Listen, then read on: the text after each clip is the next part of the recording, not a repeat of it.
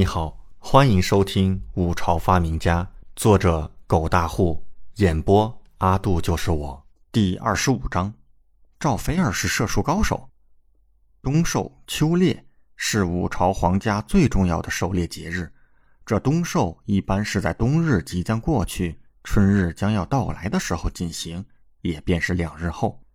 只是往年是五朝皇帝和诸位王爷比试狩猎，这次却没想到。竟是让诸位皇子、公主以及阎王府郡主等一些重臣子女进行比赛。七皇子、八公主、九公主都还年幼，所以没有参加。第二日，李准还听说朝中一些重臣儿女也会一同参加，让李准大感意外。李正这是搞什么？不过仔细一想，说不定李正只是想要和朝中重臣打好关系。因此才有了这次的狩猎比赛。如今我在众人眼中依旧是个废物，父皇恐怕也还在找机会把我弄出皇城。李准暗自思索，眼目冷静。他李准是喜欢低调，可是不想死啊！现如今去了林顺城，必定是九死一生的局面。那里不仅匪盗猖獗，更重要的是，那三皇子和五皇子恐怕会从中做点什么。让自己死在林顺城，因此，在他还没完全布置好之前，去那林顺城就是凶多吉少。所以，他现在急需要摆脱这个僵局，让自己脱离这个危险。那么，首先就要摆脱掉自己废物的身份，赢得皇帝父亲的认可。这次冬狩便是最佳的一次机会。诗词不在话下。华夏千古历史，随便拿出一首描写狩猎的诗，足以震撼所有人。难得的是，如何狩猎，这才是重要之事。首先，我不会弯弓射猎，就算是现在恶补，也绝对来不及。因此，我需要弄出诸葛连弩。当然，诸葛连弩也是我日后的底牌了，因此不能够让人看出来。即便是使用。也不能暴露。其次，已知可以自由组队，狩猎队伍每队可有三人或者五人，四人也行。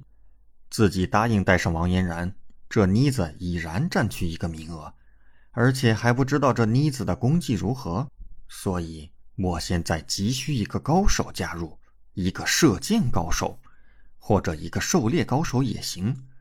不管是射箭还是弄陷阱。只要最后狩猎数不差便可。此次狩猎不求第一，但是绝不能掉尾。第一的话，那就是打了太子的脸，又给自己凭功树了敌，不可行。最末的话，那也无法摆脱自己废物之名，因此更不可行。所以，最好的名次是第二或者第三。可是射箭高手去哪儿找？李准有些犯难。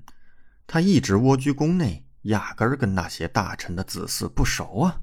就算是熟，到时候人家凭啥不跟其他皇子公主组队，偏要跟他这个不受待见的废物皇子呢？至于找其他皇子和公主，除了长公主有可能之外，其他的想都不用想。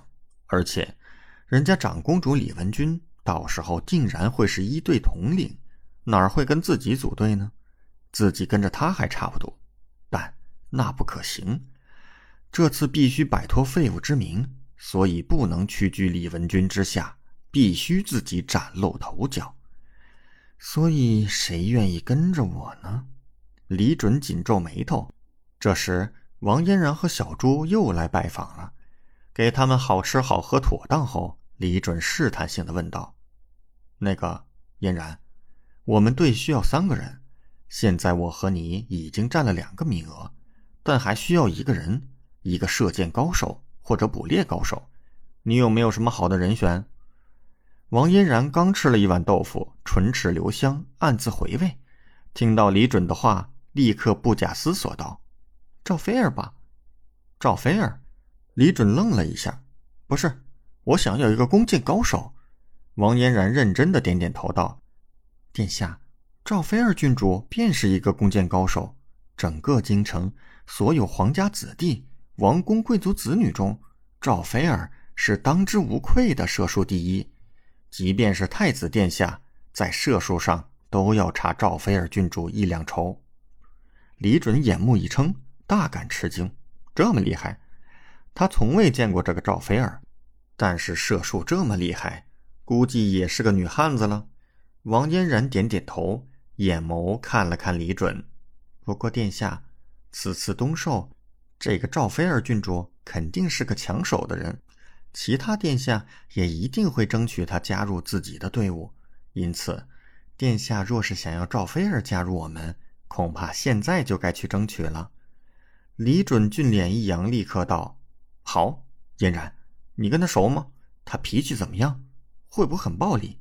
喜欢帅哥吗？你觉得让他吃我豆腐怎么样？感谢您的收听，请继续收听下一集。